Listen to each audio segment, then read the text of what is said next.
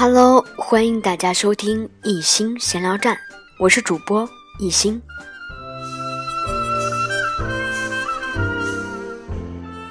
今天一心在这儿想跟大家聊聊关于驴友那些事儿。一心是一个喜欢旅游的人，相信很多听者朋友也喜欢旅游，但是大多数人都认为旅游就是花钱买罪受。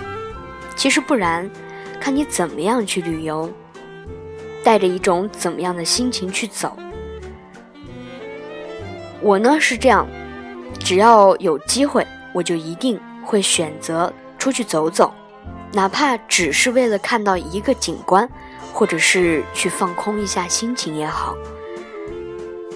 像前一段时间，我去了贵州，坐了两天的大巴车，只为了在一个古色古香的寨子里面去感受他们淳朴的民风，也或者颠簸很久，就是为了看到成片成片的。梯田，反正绝对不是为了旅游而旅游。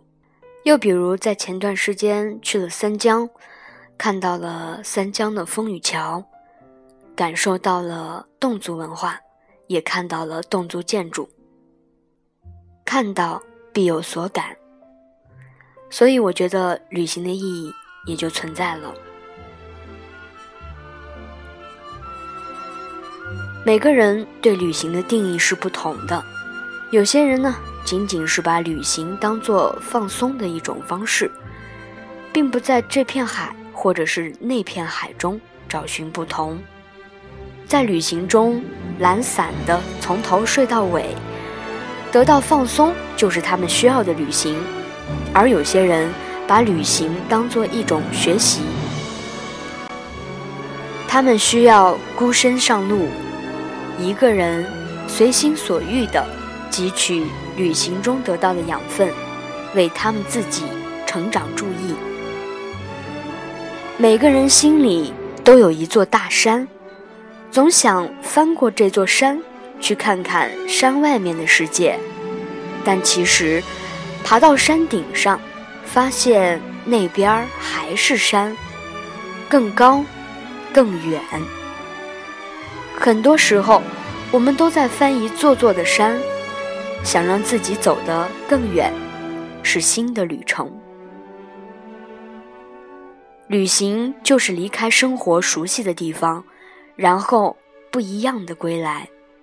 旅行就是重新回到出发的地方，并且重新的认识它。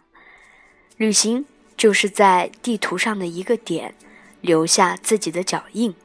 然后慢慢回忆和品味，旅行，体验不同的地理和文化，那里有着别样的生存方式，有着别样的人生所构成的多姿多彩的姿态。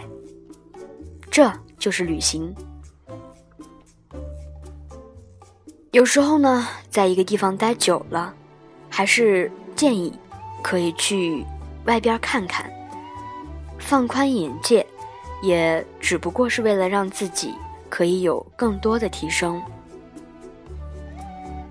我想，大概在一心的朋友圈里，也会有很多很多的朋友喜欢旅行，并且可以坚持做到每年旅行一次。其实，有的时候我非常羡慕，也佩服那些可以坚持一年旅行一次的人。我在前段时间有幸结识到了一位姐姐，她是一个六零年代的人，按照道理来说，应该和我妈妈是同辈人，我应该称她为阿姨，但是我就是自发的从内心当中想要称呼她姐姐。她那种对生活的热爱和态度，完全是年轻人所走的路线。她可以和我们年轻人一起交流，一起玩耍。这个姐姐呢，就是每年会坚持一次的旅行，而且在这个旅行当中，她会和她的父母亲一起。他跟我讲了一个故事，他说有一次他带着爸爸妈妈去到国外，在一个非常豪华的游轮上面。当时呢，母亲是坐在轮椅上。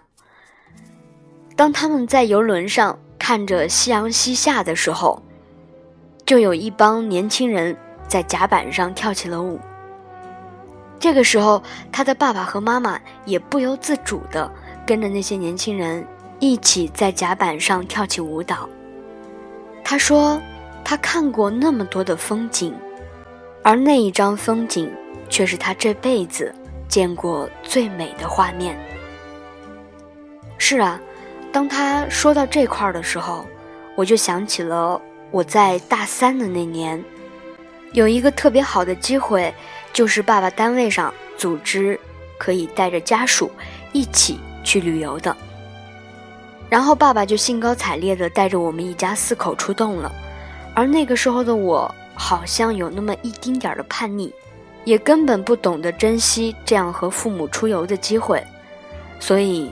那一次的旅游非常的失败，我的不开心惹得父母也并不那么高兴，所以为了弥补吧，等到我工作后的第二年，冬天回家，大年初四，我爸爸就自驾带着奶奶，还有一家四口，前往甘肃的空洞山，还有西安古城。